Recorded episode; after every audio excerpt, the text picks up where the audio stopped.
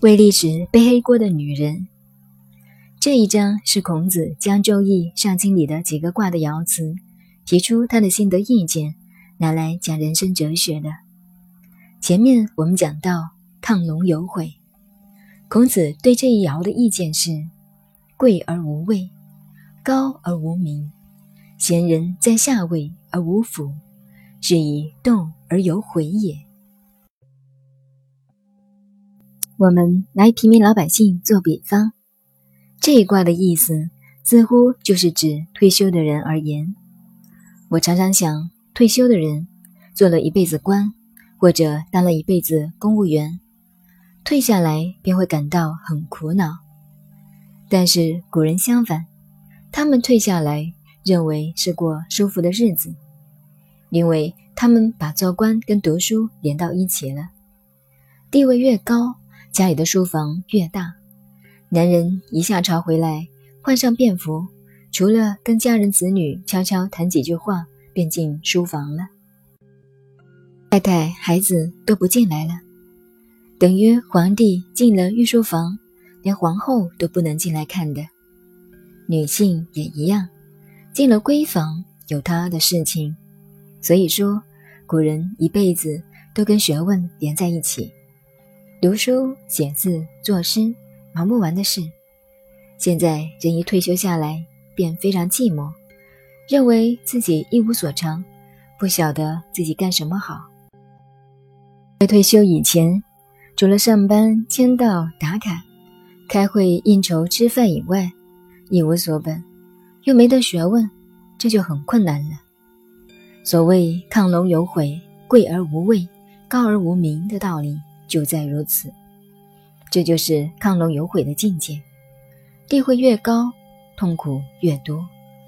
拿政治团体来讲，这个乾卦在古代就代表帝王，代表领导者，一般称皇帝为九五之尊，即指乾卦的九五爻而言。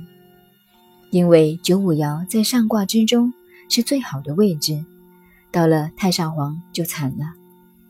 自古以来，政治权力就是一大问题。我们研究人类这种心理，年纪越大，权位越不肯放，等于有钱的家庭，有了财富，有了成就，到了年纪越大，就说交给子孙，死都不干。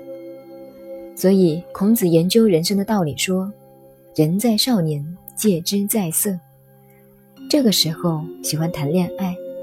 到了中年，戒之在斗，这个时候喜欢争气、争事业；到了晚年，戒之在德，德是什么都想抓住；尤其到了老年，觉得前途有限，后遇无穷，没得可靠的人，别的也没得抓，只想抓权力、抓金钱，这是很可怜的。我们历史上很多帝王。研究他们的心理就是这样，像唐明皇是大家较为了解的，其他的皇帝大家较不熟悉。唐明皇年轻的时候很太保，也有味道，好玩，也有气魄。他很年轻便起来把韦皇后武则天的儿媳妇给推翻了。唐明皇废掉了韦皇后，后来他就自己登基。为唐玄宗。唐玄宗年轻的时候，政治手段很高明，跟唐太宗一样。但是到了晚年，却把国家政治搞得一塌糊涂，大家都归罪于杨贵妃。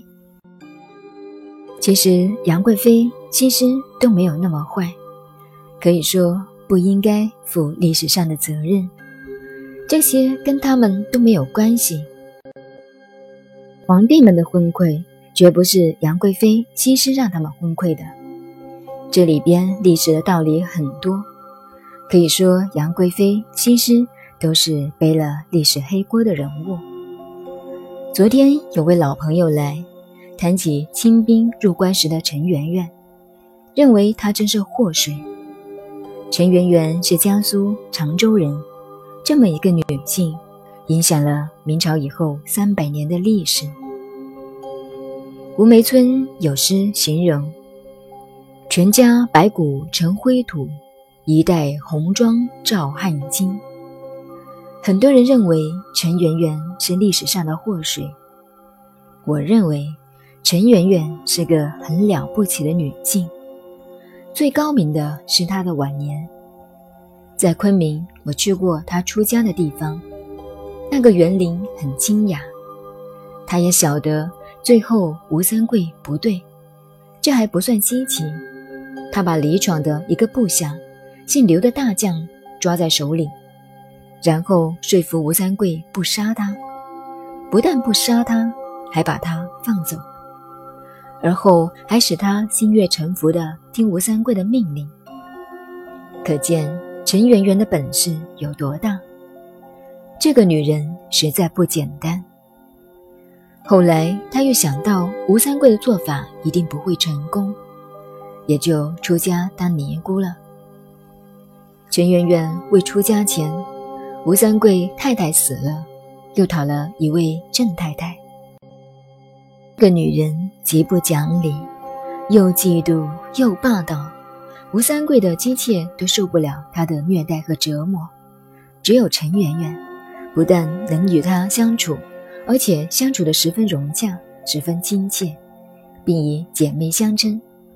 就凭这几点，就可以知道陈圆圆的能力了。她一个弱女子，能影响明朝以后一百年的历史，这是大家没有体会到的。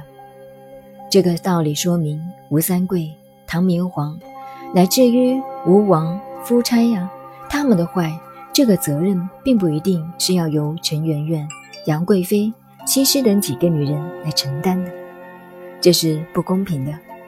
应负责任的是他们自己。不过，最可怜的还是唐明皇。郭子仪平了安禄山之乱，复国之后，唐明皇便当了太上皇。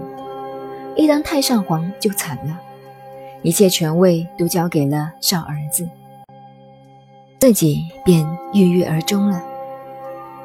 大家要知道人的心理，一个资本家不敢把财富交给后代，权位也是这样。我经常跟几位在位的老朋友讲：“你们要注意啊，权位就是魔鬼。